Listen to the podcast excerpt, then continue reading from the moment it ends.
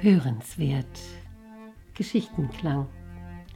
Kann eine Geschichte dein Leben verändern? Podcast von Jana Ganzert und der Akademie für Lebensenergie. Willkommen zu einer weiteren Geschichte. Dieses Mal ist es wieder eine Geschichte, deren Namen und deren Herkunft ich Ihnen gar nicht mitteilen kann. Auch eine Geschichte, die mir begegnet ist, ja, auf einer Fortbildung oder auf einem Treffen mit Kollegen. Das kann ich Ihnen gar nicht mehr so sagen. Ich nenne sie die Geschichte Jagdfieber. Eines Morgens nahm der Jagdhund die Witterung auf und verfolgte einen kapitalen Rehbock.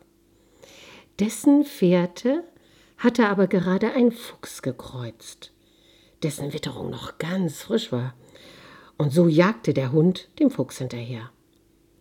Die Spur des Fuchses hatte vor wenigen Minuten ein Karnickel gequert, und schon hetzte der Hund dem Karnickel nach. Dessen Pferd hatte ein Eichhörnchen gekreuzt. Dem eilte der Jagdhund natürlich gleich hinterher. Eine Feldmaus war über die Spur des Eichhörnchens gelaufen, und nun wurde diese von dem Hund gejagt schon spürte die Feldmaus den heißen Atem des Verfolgers. Da, schwups, verschwand sie in ihrem Loch. Der Jagdhund, der morgens ausgezogen war, einen Rehbock zu erjagen, jaulte am Abend jämmerlich vor einem Mauseloch. Ich liebe diese Geschichte und ich wünsche Ihnen, dass Sie sich heute nicht von ihrer Fährte abbringen lassen.